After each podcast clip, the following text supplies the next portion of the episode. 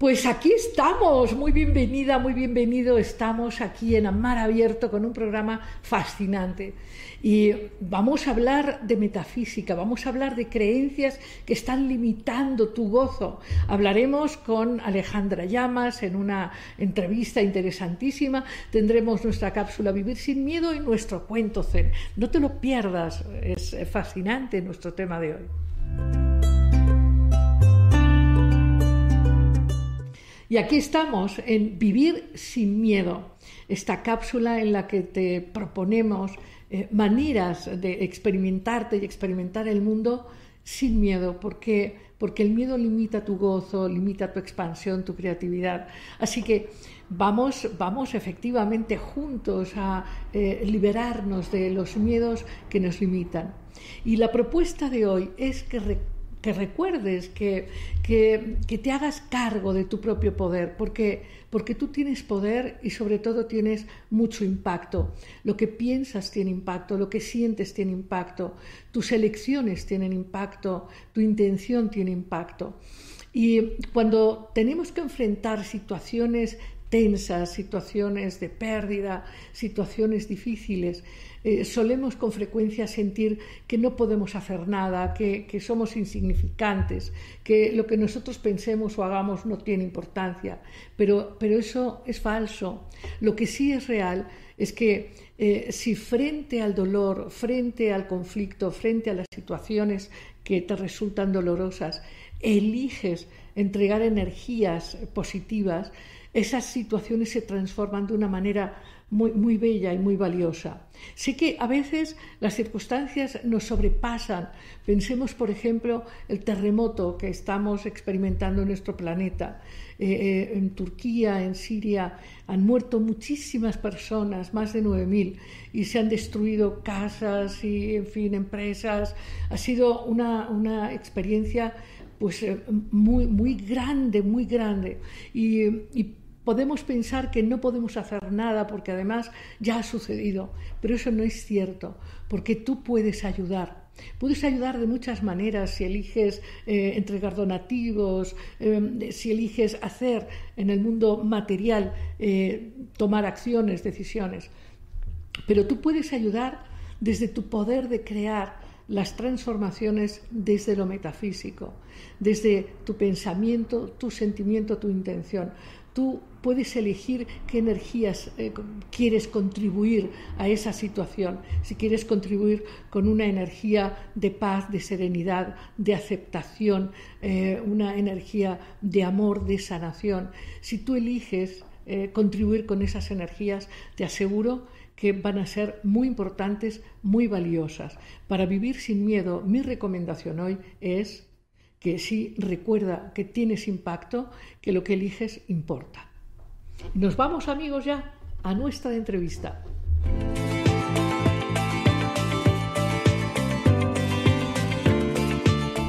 Pues eh, te decía que hoy vamos a disfrutar enormemente. Está con nosotros Alejandra Llamas y Alejandra pues es una eh, gran viajera del mundo metafísico, del mundo de la transformación y hemos querido, a partir de su última publicación, el libro de oro de Alejandra Llamas, hemos querido hablar con ella para que nos dé su perspectiva de este tema que es tan importante en este momento, que es el tema de cómo cambiar estas viejas creencias que nos tienen tienen en el mundo viejo, en ese mundo que ya, ya está desapareciendo. Y para entrar en este mundo de expansión de conciencia haría falta soltar creencias. ¿Cuáles crees tú que son las cinco creencias que más daño nos hacen? Bueno, yo creo que todas las creencias que nos atan a la idea de que este mundo físico material es la única realidad. Y yo creo que la, la que nos ancla de manera inmediata es la creencia del yo. De ahí se anida el ego, de ahí se anida el miedo, de ahí se anidan las identidades falsas y de ahí van a salir las que nos arraigan a sentir que somos solamente este cuerpo y que tenemos que defender al cuerpo eh, ante los peligros de la vida y eso nos hace vivir muy anclados en... Eh, en este modo defensa, en este modo sobrevivencia, eh, no reconociendo que hay una parte de nosotros que no depende de este cuerpo para la vivencia. Y bueno, de ahí van a salir eh, cinco creencias como importantes que son las, todas las creencias que vienen de los apegos, ¿no? Todos los apegos que tenemos en donde se anidan celos, control, eh, manipulación del plano exterior, eh, todo lo que nos aleja de la confianza, todo lo que, todas las creencias eh, que van de la mano con conseguir, con lograr, con manipular, porque creemos que tenemos que jalar de afuera del mundo de la forma algo que creemos que no tenemos o que no emana de nosotros. Creo que eh, principales creencias serían todas las creencias desde realmente de dónde sale lo que producimos como resultados, de lo que hacemos o de quiénes somos. Creencias como que no somos seres completos. Creencias que tienen que ver con pensar que no tenemos todos los recursos que requerimos en un momento dado. Creencias que nos llevan al control en vez de a la flexibilidad. Em, creencias que nos ponen en reacciones como qué más tengo que hacer para conseguir, en vez de quién tengo que ser para empatar con un tipo de economía, un tipo de relación de pareja, un tipo de trabajo. Entonces, eh, creo que esas son en general bases de las creencias que nos hacen que nos, que en vez de mirar hacia adentro, empezamos a creer que el mundo se está llevando allá afuera y no aquí adentro. Así es, yo, es, clarísimo que quizás esta creencia básica de que la, vida nos viene de afuera, lo bueno y lo malo nos viene de afuera, olvidando que, es nuestra propia energía interna la que decide crear esto, ¿no? Ahora, por ejemplo, en este evento que estamos experimentando, este terremoto inesperado en México, hemos tenido varios y tenemos memorias eh, dolorosas, algunas, ¿no?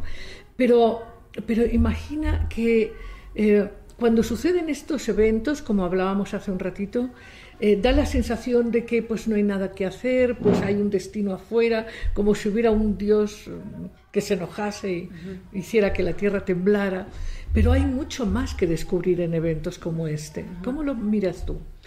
Bueno, yo creo que nosotros vivimos en un mundo donde suceden todas estas cosas, enfermedades, pandemias, terremotos, y es parte de un acomodo natural de la, de la Tierra, del universo, pero nosotros le impregnamos a eso un significado. Y si nosotros vivimos en un mundo donde a Dios o a la divinidad la, le hemos agrupado desde nuestra óptica del ego, pues en el ego se baja todo en sistema de creencias, que están en una dualidad, bien, mal, mejor, peor, castigo, penitencia.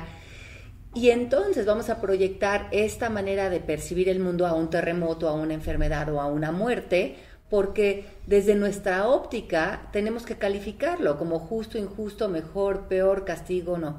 Pero si podemos verlo más arriba, como un estado de conciencia de entendimiento, entenderíamos que las cosas que pasan en el mundo no son personales, son biológicas, son universales, son cósmicas. Son transformaciones. Y que nosotros podemos ser empujados por estas vivencias a nuestro propio despertar. Y yo creo que mucho de estas eh, cuestiones que vivimos que impactan al cuerpo físico, también es em, la idea de reconocer que independientemente de que el cuerpo, claro que hay dolor, hay tristeza y eso no se descarta de ninguna manera, pero a fin de cuentas lo que viva el cuerpo no va a ser necesariamente lo que viva la conciencia. Entonces, pelearnos con un hecho así, pelearnos con ver el sufrimiento del cuerpo, es quedarnos hasta cierto punto Encerrados. con solamente una historia del cuento. Yo me acuerdo que, por ejemplo, mi papá cuando murió, yo tenía 28 años, y él vivió una enfermedad eh, larga, eh, de, unos 10 años, y el, el último año y el último mes sobre todo fueron de mucho sufrimiento de cuerpo físico, de dolor. Y recuerdo que como al año de que él murió, em, yo fui a un, curso con una autora que se llama Sonia Choquet, que es una psíquica bastante conocida en Estados Unidos.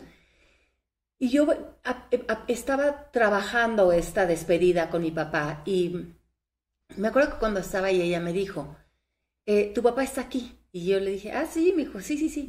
Y me dijo, y él te quiere decir algo. Y le digo, ¿qué? Y me dijo que él quiere que pienses en él en el momento en que más feliz lo viste en su historia de vida, cuando lo viste muy conectado con su alma, con su felicidad, con su realización, cuando él estaba realmente suelto a como vivir solamente de el ser iluminado que somos todos.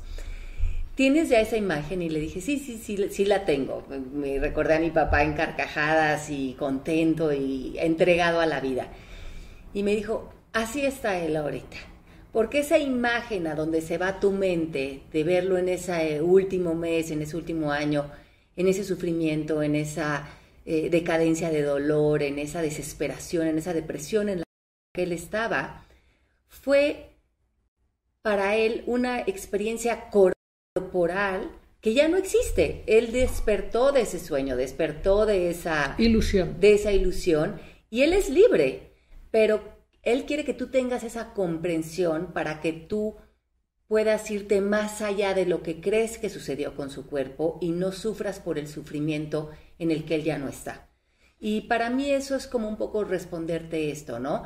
Como claro que en su momento tuvo su reconocimiento, él sufrió en este momento como... La experiencia humana. Como, como se sufre mucho en la experiencia humana desde el dolor que podemos sentir, pero no nos podemos quedar solamente estacionados en esa óptica, porque si no vivimos eh, totalmente sembrados en la acción y en la como impotencia. en la impotencia y hasta como en el cinismo de que no, no, no merece la pena vivir, ¿no? Ajá, ajá, sí, sí, de, si de esto se trata todo. Oye, por cierto, que hablábamos, eh, amigos, amigas, de que tenemos como siempre en el programa un invitado del más allá que nos causa pues mucha admiración, Neville Goddard, que pues ahí nos está acompañando Neville en el programa.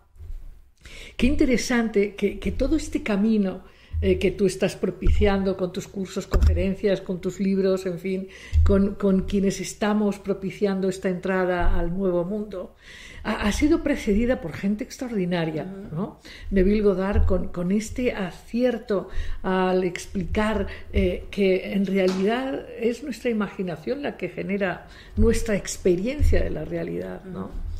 Eh, sé que a ti también te ha interesado mucho Neville y su, su conexión con Abdullah, así como tú ahora hablas de haberte encontrado con esta mujer.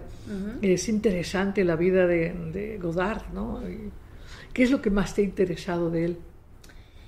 Creo que, eh, bueno, las enseñanzas de Neville las he estudiado y me parece que ponen palabras de una manera muy clara y muy práctica eh, cómo usar la manifestación, que ahora es una palabra muy manoseada, pero eh, cómo usar la manifestación de una manera consciente, porque eh, sí es verdad que todo el tiempo estamos manifestando y que la imaginación está recreando los escenarios de nuestra vida, pero cuando estamos muy dormidos ante ese poder que tenemos, no nos damos cuenta cómo esos patrones repetitivos, esos resultados en nuestra vida que casualmente son cíclicos y que no salen de ciertas fronteras, hay una parte de nosotros que es la que la está emanando y provocando.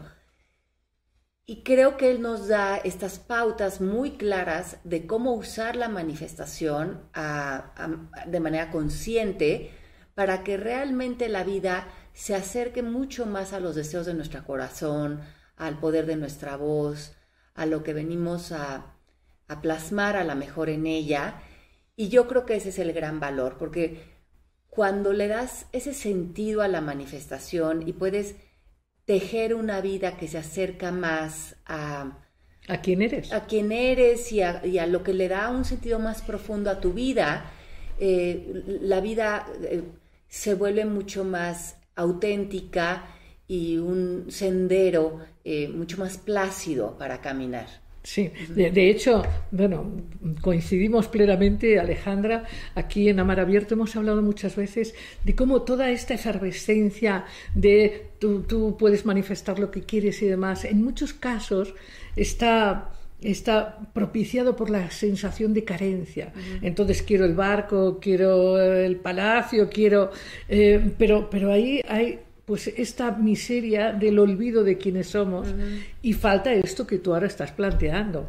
este, el sentido profundo de tu don, de tu capacidad, a partir de la cual estás creando un impacto, ¿no? Consciente, amoroso, sin miedo. Sí, claro, porque podemos ver, por ejemplo, la película del secreto, que fue pues producto eh, de, de, esas primeras enseñanzas de Neville Goddard que enseñó durante tantos años en Los Ángeles, en California, y sale de ahí casualmente en estas grandes charlas que dio Neville allá, este movimiento del nuevo pensamiento, de la manifestación, y se produce esta película muy basada en las enseñanzas de Neville Goddard, pero muy enfocada a una cultura materialista, materialista eh, muy ejercida en California, donde está, tenemos el mundo de ilusorio del materialismo que es el mundo de Hollywood, ¿no?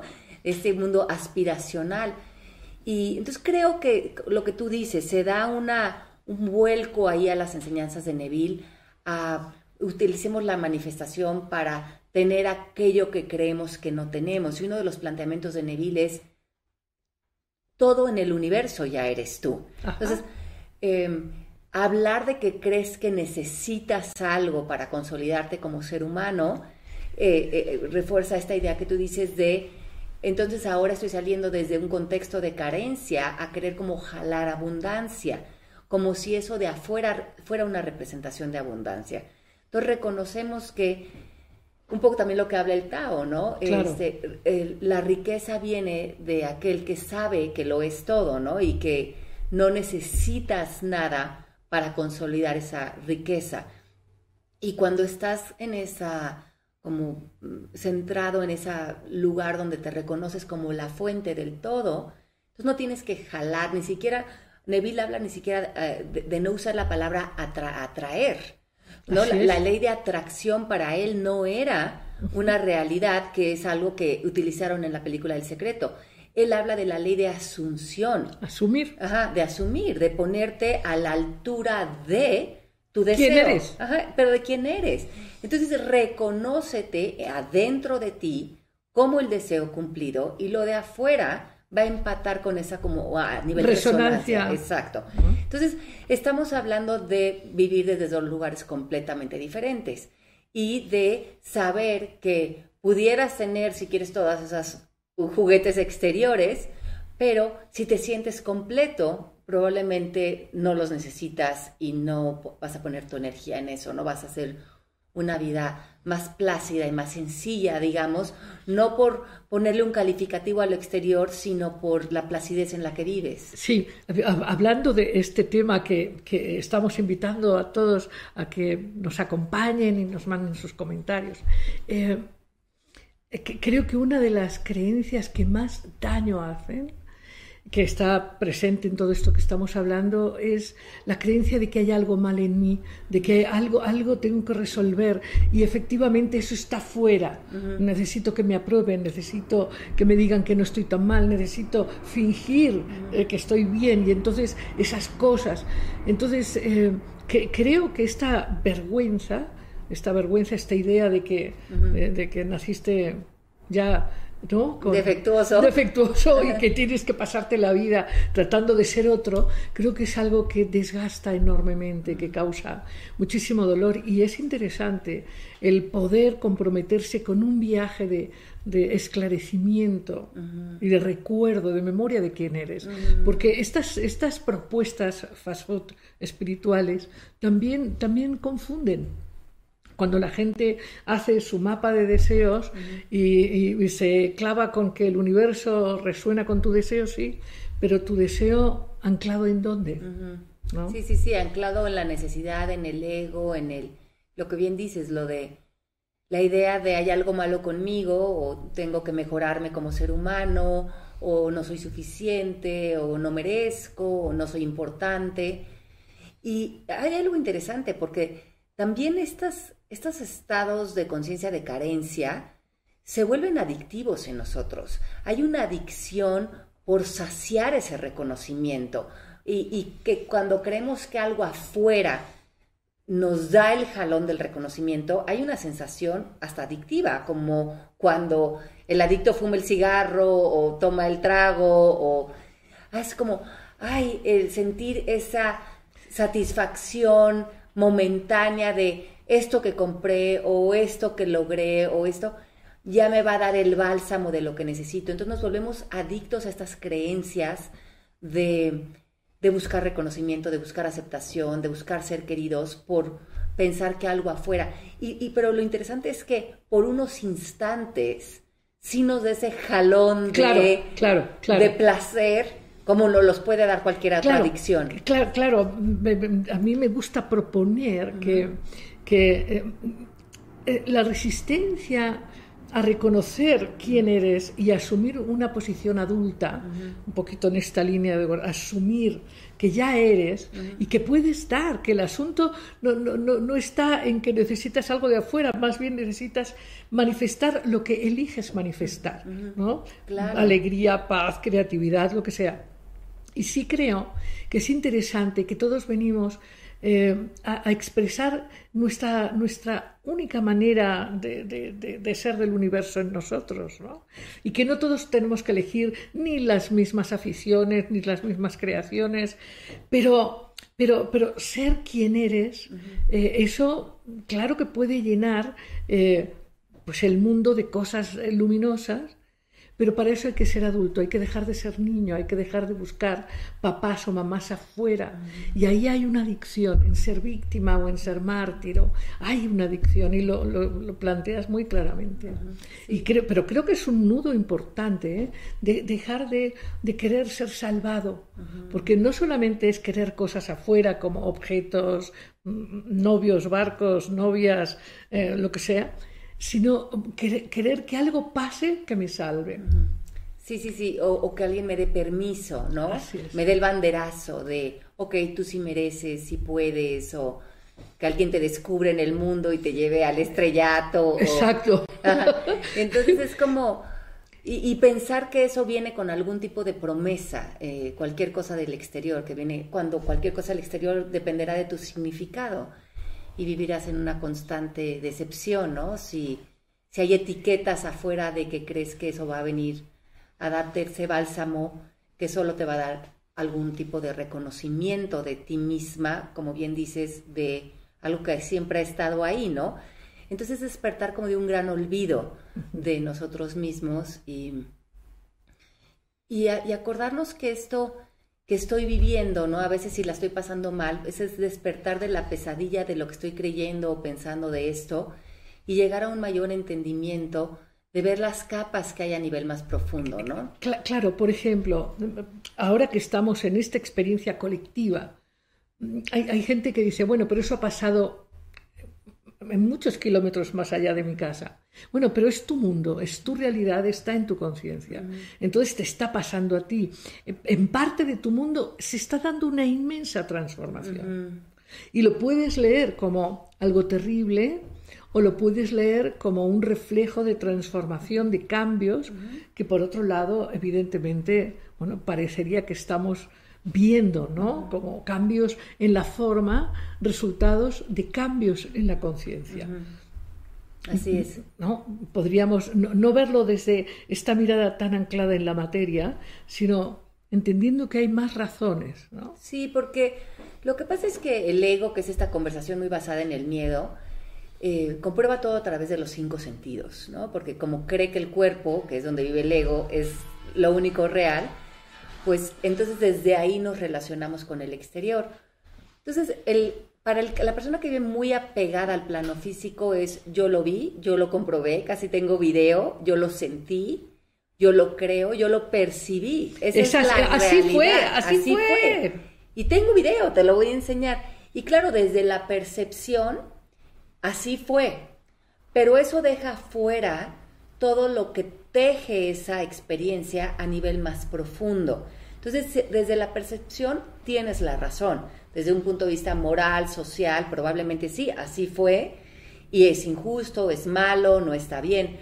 Pero si quieres moverte al lugar de la liberación, te tendrías que mover al lugar de la verdad, y la verdad como un estado de conciencia, la verdad que es una alineación con el amor, con la paz, con la aceptación, con la buena voluntad, con la valentía, que vive en esta premisa de yo puedo con esto, yo puedo con esto porque sé de qué estoy hecha, sé quién soy, sé que tengo un decir, lo que decías al principio del programa, tengo el poder de la elección. Y en esa elección decido o quedarme con lo que creo haber percibido o hacer una suspensión ahí y decir, no sé qué significa esto, no quiero llegar a conclusiones en este momento porque quiero estar en la vida y sobre todo quiero estar desde un estado de conciencia elegido, ¿no? Ahí hay que hacer espacio.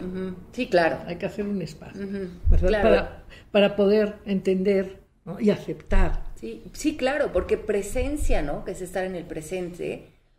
Eh, el ingrediente de la presencia es el espacio. Si no hay espacio, si estamos saturados, en realidad solamente estamos reaccionando y estamos repitiendo patrones y estamos siendo poco asertivos. Pero cuando hacemos un espacio, comenzamos a responder en vez de reaccionar, pero podemos responder desde una elección de quién quiero ser frente a esta situación, qué más es posible dentro de estas circunstancias. ¿Es solamente lo que creo haber visto? ¿Hay algo más allá? ¿Hay alguna lección para mí aquí? ¿Hay un empuje a mi propio despertar? ¿Hay una lección de humildad para mí en esta situación? Pero también a veces la gente confunde la aceptación con resignación. Sí, no. Es como, bueno, pero entonces si ya no atacas o si no te defiendes o si no te pones a la defensiva, parece que te vuelves un dejado, una dejada. Y lejos de eso, desde tu poder, desde tu claridad, puedes hacer peticiones claras, puedes llegar a nuevos acuerdos, puedes... Eh, romper contratos viejos. Romper contratos viejos, puedes hacer nuevos compromisos. Lejos de volverte una persona resignada, te vuelves una persona clara y proactiva, que pide que eh, se compromete, que honra su palabra, que puede ser eficiente en su trabajo, porque hay esta confusión de, bueno, entonces ya que nada te importe. No, no, no. Por supuesto que no. Te vuelves una persona eficiente porque estás alineado a la integridad, a la integridad como una manera de vivir desde la eficiencia y no desde la perfección, que son dos lugares muy diferentes de donde operar. Qué distinción tan importante, ¿no? Sí, sí, sí. Sí, claro, porque la, la, eficiencia incluye la humanidad, incluye el error, incluye la distracción, incluye, pero sobre eso reparamos. La percepción viene del control, viene del miedo y ahí viene la ofensa, viene la falta de respeto, viene la poca claridad en peticiones, viene el control, viene la manipulación. Entonces hay que ver desde qué lugar estamos trabajando y saliendo al mundo, ¿no? Bueno, eh, y esto, que bueno, hablaremos de tu último libro y todo lo que planteas en él, eh, me gustaría hablar contigo de esta como aparente, aparente en nuestro mundo eh, búsqueda de espiritualidad, pero que desde mi punto de vista me suena un poquito a condicionamientos que se han planteado en otros momentos de la historia. Em, en, determinadas creencias tienes que tener estos gestos físicos o estas costumbres para ser correcto. Y, ahora, mm, claro que hay en las redes y en, distintos lugares este asunto de una espiritualidad anclada en ser mejor, ¿no? Quizás hacer buen ejercicio, comer bien, eh, meditar, meditar, Ajá, Pero, pero eh, el, proceso espiritual es otra cosa. Totalmente. El, camino espiritual es otra cosa. ¿Cómo lo ves tú? Bueno, pues es que el camino espiritual es en todo momento, ¿no? Es la vida o, eh, estás como reaccionando ante lo que decíamos hace rato, ante lo que crees estar viendo o estás desenvolviéndote por dentro en las diferentes situaciones y momentos que estás viviendo. Y eso es lo espiritual. Lo espiritual simplemente es un reconocimiento. Ahora, el camino espiritual o, el momento espiritual solamente requiere soltar algo.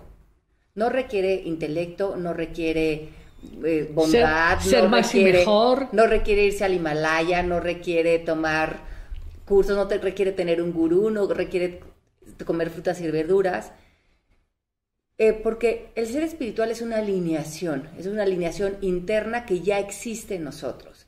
Es una alineación de la que hablaba Jesús, de la que hablaba Gandhi, de la que hablaban los yogis, el sattva se hablaba en sánscrito, es una alineación con la pureza, es una alineación con, con un estado de nosotros que está intacto de lo que sucede en el plano terrenal. Y eso existe en nosotros, le puedes llamar conciencia, le puedes llamar esencia, le puedes llamar alma, pero cuando tú entregues este cuerpo, entregarás el estuche, pero esa conciencia nació en este cuerpo aparentemente desde la percepción y se retiró de este cuerpo en esa pureza. Y esa pureza nunca ha condenado, no ha sido tocada. Eh, los griegos la llamaban integridad, es vivir intacto del el plano físico, eh, no tocado por el mal, digamos. Entonces, si reconocemos esto en nosotros, un maestro, una clase de yoga, una situación, un pleito con un familiar, un desacuerdo, cualquier situación, cualquier evento nos está apuntando a nosotros y a que nosotros soltemos algo. Ese es el único requerimiento de la espiritualidad, que sueltes algo que te desalinea del sattva, de la integración, de la verdad interna. Y ese es el proceso espiritual, es por dentro lo único que se requiere es soltar y aparece la alineación con esta verdad interna. Ah, ahora, eh, eh, cada persona que nos está escuchando está está en su vida enfrentando lo que ha creado, eh, que no viene de afuera, que es su creación. ¿Por qué? Porque a lo mejor recibió creencias de que hay cosas que se pueden y otras que no, que algo está bien, que algo está mal, que merece o que no merece. Y de, acuerdo a esta aceptación, digamos, inconsciente, mecánica de estas creencias, está experimentando algo que ha creado un robo, un accidente, eh, una infidelidad, lo que sea.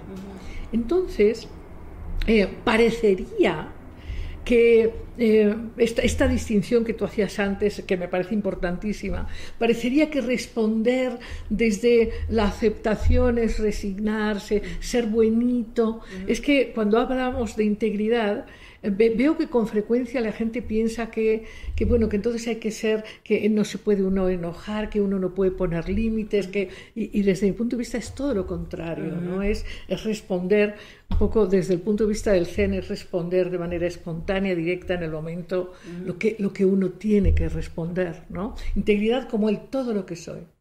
que se manifiesta en el mundo más allá de bien mal en lo que es en el momento. Totalmente, sí, es darle un sentido útil a las emociones, porque tienen su sentido útil, como el enojo, la frustración o la tristeza o la nostalgia, nos apuntan, son brújulas.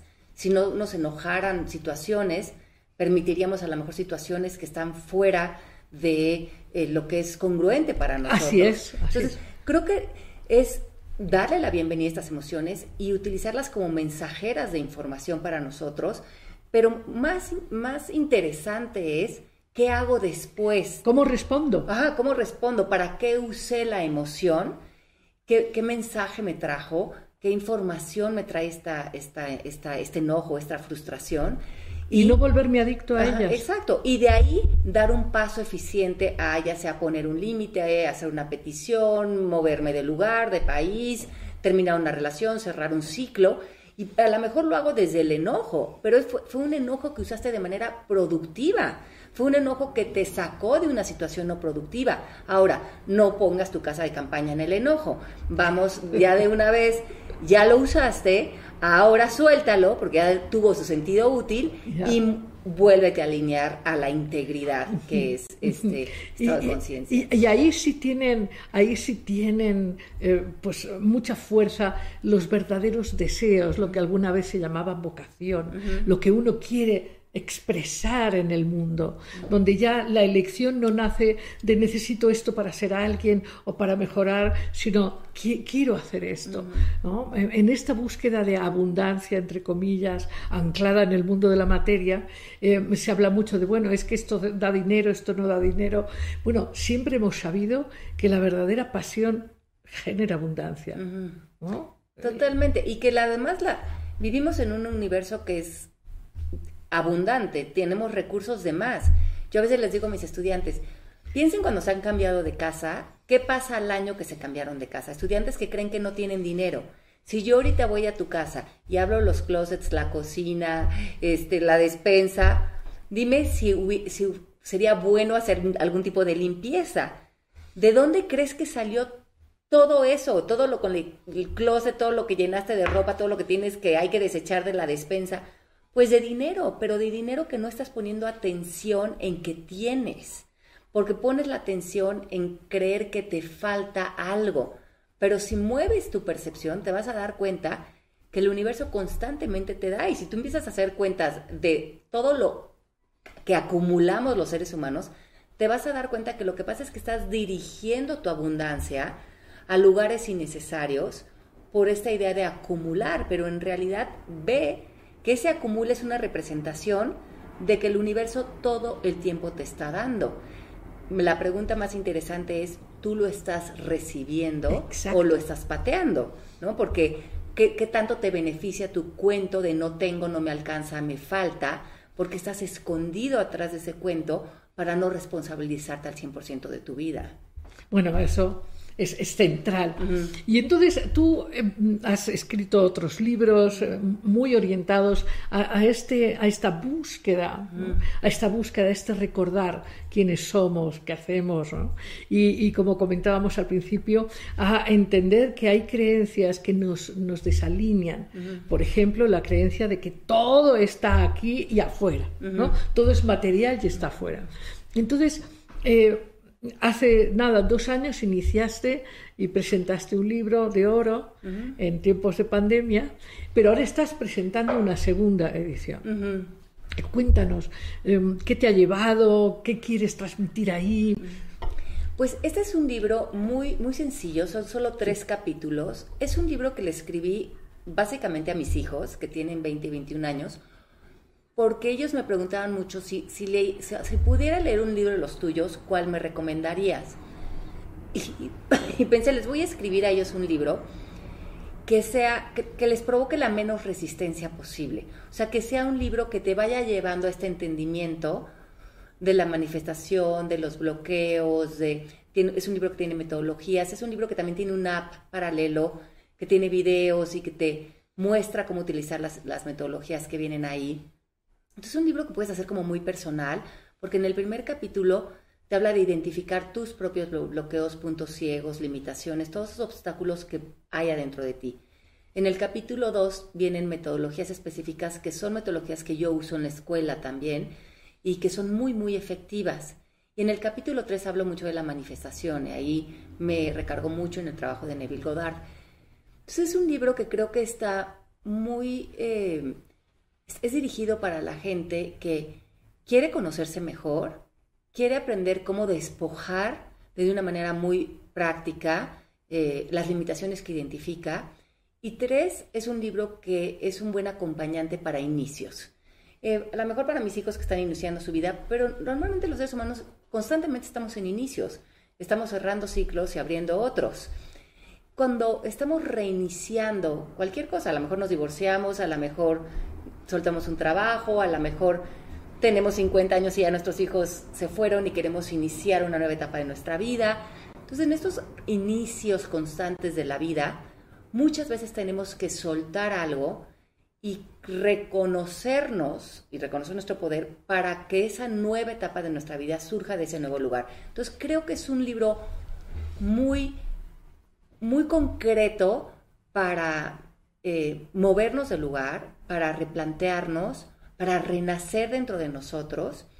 Y casualmente de todos los libros que tengo, que tengo, no sé, alrededor de 12 libros, eh, el año pasado en España decidieron eh, hacer la primera publicación de un libro mío y de todo el, el, archivo de libros que tengo han escogido este, el libro de oro, porque tengo un libro después de este que es Conciencia. Pero ellos se han ido al libro de oro como el libro con que abrir camino en España. Y como hablábamos hace rato, pues España es, puede ser un mercado que puede ser un poco, eh, a lo mejor cínico, no sé qué palabra podría ponerle ante estos temas, por, por muchas razones culturales y sociales, pero que se están abriendo a, este, a nuevos planteamientos. Creo que también este libro es un libro que representa a todos nosotros cuando estamos escépticos, dudosos, queremos algo con más sentido común, que nos suene lógico, porque todos estamos ahí, no estoy hablando que estamos bien o mal, nos estamos muchas veces moviendo de pensamiento. Y creo que eh, es, un, es, un, es, un, buen abrir de boca este libro. Claro, y, y, es, eh, bueno, está, está lleno de esta memoria eh, en donde tú pues traes a la conversación en tu libro pues a Lao Tse o a Nabil Godard o a Brion Kate o en fin. Y eso es interesante, el, poder entender que es un camino transitado, es un camino fascinante, que a veces nos ha parecido lejano, pero que nos es muy propio, ¿no? Y que estamos ahora en un cambio de paradigmas colectivamente y, que se vuelve interesante tener esta, este, esta guía, estos ejercicios, para, para poder ir haciendo un trabajo eh, propio, un trabajo real, no, un trabajo fantasioso, sino un trabajo de verdad. Claro, claro, porque fíjate que cuando yo empecé con este trabajo que fue hace más de 20 años, yo empecé este trabajo desde una manera, o sea, desde una mente muy escéptica, o sea, me, relaciono mucho con la mente escéptica, como no, no, no a mí no me... Eh, no me marees. Sí, no me marees y que no sea muy mágico y místico y misterioso porque yo lo pateaba un poco.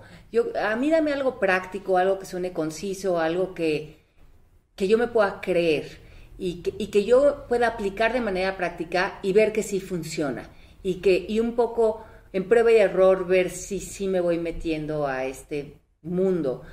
Y, y, creo que en eso se sostienen los, mis libros, porque todos están también apoyados por la ciencia, por la biología, por la física cuántica, por la neurolingüística. Entonces, es como que parto de esta lugar sólido aparente para el ego, para de ahí ir subiendo al tema de la conciencia, cómo podría desde este lugar de solidez tener esta comprensión sin irme a muchas fronteras eh, donde pueda ya haber duda. Y no porque las descarto y no porque no crea que tengan completamente su validez, pero creo que para muchos de nosotros también hay rutas, porque esto es un mundo de mucha lógica y, y conforme se nos explica desde la lógica, podemos ir dándole mucho más la bienvenida a, estos temas. Claro. Ahora, lo que, lo que es eh, fundamental para recorrer un camino es la determinación de caminarlo, ¿no? Porque por fácil que sea, si no te quieres mover, difícilmente, ¿no? En esta, como en esta fantasía de buscar el secreto, hablando del secreto, que fácilmente va a resolver eh, este, digamos, esta confusión o esta sensación de impotencia o este miedo en el que vivo. Y claro, hace falta un poco de valentía para soltar ese pasado, para mirarse a sí mismo, para reconocer las limitaciones. Hace falta un poquito de valentía. Valentía, voluntad, flexibilidad, humildad, curiosidad. Curiosidad. Eh, apertura. Eh, sí, sí, cómo no. Todos esos ingredientes son son básicos, porque si tú crees que donde estás, dentro de todo estás bien y estás muy estacionado en la queja y en la crítica y en señalar y en darle la responsabilidad de tu vida o de la experiencia de vida a los políticos o a los noticieros o a... Pues estas son también maneras de vivir cuando... Pero estás más como un espectador y menos como... Actor de tu vida. Y, actuar, y actor de de alguien que mueve a la humanidad a otro tipo de conversaciones. Entonces también ahí sería interesante ver qué tipo de participación estás teniendo. ¿Eres el reportero o eres el jugador, no? Totalmente, totalmente, totalmente. Y bueno, pues eh, por mi parte, felicitarte enormemente. Ahora, tú sueles vivir en Estados Unidos. Sí pero tienes esta apertura a través de tu página, ¿no? Para acompañar a la gente que lea tu libro, que recomendamos ampliamente. Es un libro, como tú dices, pues accesible, es un libro que tiene eh, el perfume, el perfume del mundo real, es este perfume que uno va oliendo y, va gustando, ¿verdad? Sí, así es. Y, hay que, sin duda, que en este momento de tantísimos cambios, es verdad que hay que abrirse. Eh, cada vez con más fuerza a entender la diferencia entre lo real y lo ilusorio. Eh, ahora que estabas hablando de, tu intención para con tus hijos y para con toda esta gente que dice, ay, no me vengas con cuentos, que aquí dos más dos son cuatro, no me vengas con... ¿no? Que sí, efectivamente hay mucha gente muy resistente ¿no? y que piensan que eh, pues, la verdad está en en la televisión. Entonces eh, pensaba en esta vieja propuesta de Platón de salir de la caverna, ¿no? Sí, sí, sí. Y, claro, eh, si, si, uno escucha el mito y uno se acuerda del mito de la caverna, pues piensa, bueno, pero ¿por qué la gente va a estar encerrada en una caverna habiendo un universo magnífico fuera? Eh, es que la caverna es cómoda, es conocida. Y, no nunca, como en la caverna de Platón, nunca han girado para el otro lado. Entonces, ahí está la salida, pero no la han visto. Así es. Siempre han mirado para el lugar donde no está la salida. Así es. Entonces, yo sí creo que es interesante abrirse a lo desconocido y, una buena guía puede ser el libro de oro de Alejandra Llamas. Así que muchísimas felicidades y bueno, espero que eh, cuando vuelvas por aquí estemos conversando de nuevo. Claro que sí, me va a encantar. Muchísimas gracias. Qué placer estar conversación. Muchas, muchas gracias. Igualmente. Y nos vamos amigos ahora a cuentos sin cuento.